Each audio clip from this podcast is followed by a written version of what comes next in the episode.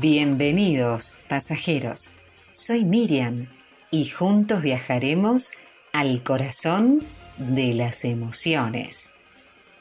Y en otoño hablamos de la caída de las hojas, pero las hojas se sueltan ellas mismas, se desprenden en un alarde de sabiduría y generosidad.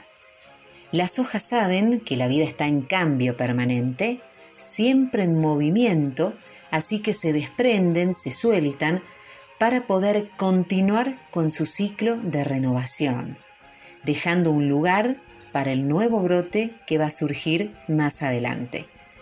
Cuando soltamos algo o nos soltamos nosotros mismos de una forma consciente, el acto de desprenderse de la rama es mucho más armónico y menos doloroso. Las hojas, que se desprenden con conciencia y libremente, caen al suelo en una danza armónica y llena de sentido. Las hojas que se resisten, las que se aferran a la rama, creen en el espejismo de su pequeña victoria.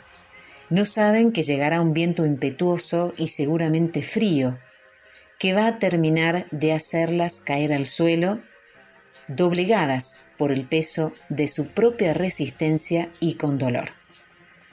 Todos tenemos nuestros apegos pero debemos aprovechar el otoño para aprender de las hojas que saben soltarse.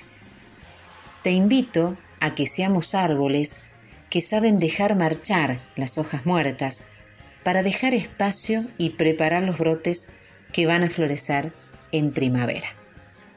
Hoy en el tren del alma hablamos de aprender a soltar. Y a veces ese soltar no es necesariamente un sacrificio o un adiós.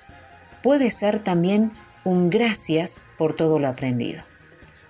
Dejar ir lo que ya no tiene sentido en tu vida, lo que te pesa, lo que te molesta, para poder ser más libres y auténticos. Si pensamos un minuto nos vamos a dar cuenta que las mejores decisiones, esas que después nos dan mucha felicidad, implican precisamente tener que soltar algo.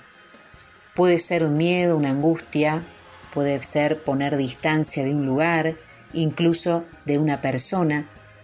La renuncia es parte del proceso de la vida. Es algo natural porque todos estamos obligados a elegir en qué y en quién invertimos nuestro tiempo y nuestro esfuerzo.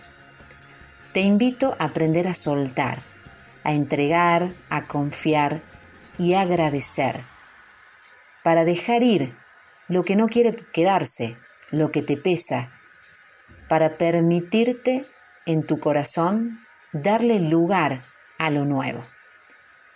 Soltar significa algunas veces tener que desprendernos y reformular muchos de nuestras construcciones, como el ego, el rencor, la soledad, el miedo, porque quien quiere recibir tiene que tener preparado el corazón para poder acomodar esa nobleza que no entiende de egoísmos ni de tormentas interiores.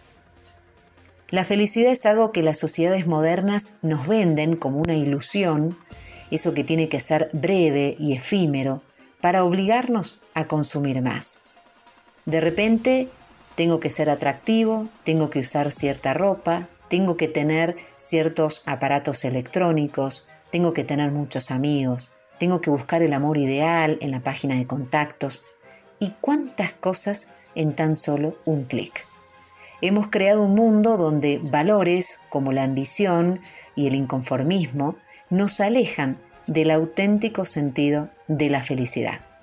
Vivimos pendiente de lo que nos falta sin darnos cuenta de todo lo que en realidad tenemos y hasta inclusive de todo aquello que nos sobra.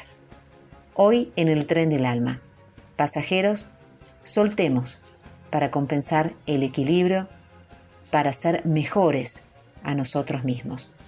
Tomemos decisiones de una forma consciente, madura, asumiendo las consecuencias y también soltar, soltar para recibir y para agradecer lo bueno que sin duda está llegando.